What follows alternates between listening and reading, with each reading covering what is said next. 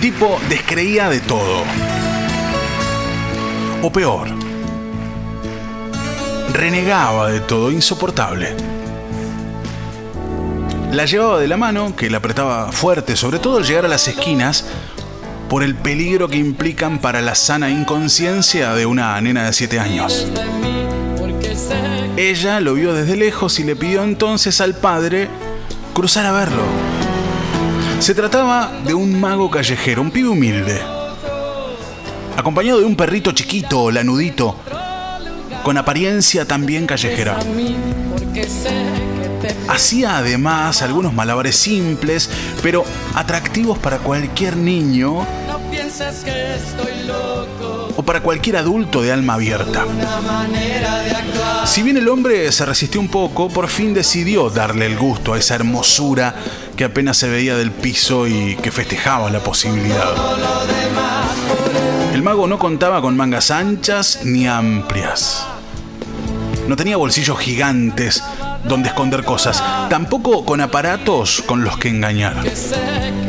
Y eso, eso siempre resulta esperanzador, porque ante la carencia de herramientas para trucos archiconocidos, por ahí uno se encuentra con instantes mágicos reales, sin hilos que cuelguen.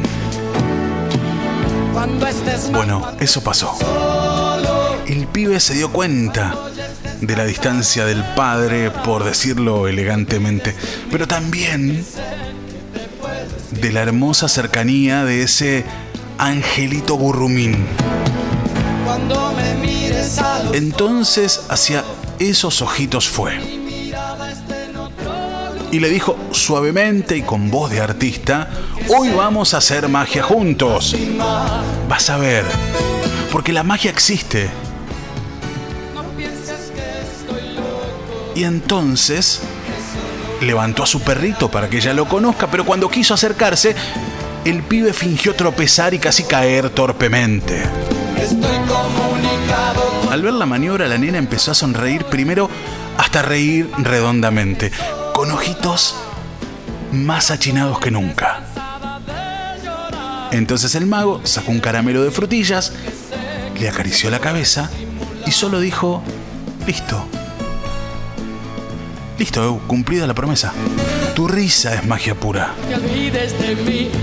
Y el mundo la necesita. No te olvides que el universo siempre es tuyo. Siempre es tuyo y de tu risa. El pibe miró de reojo sin que el padre se dé cuenta y vio que el tipo también se reía. Tímidamente pero también se reía.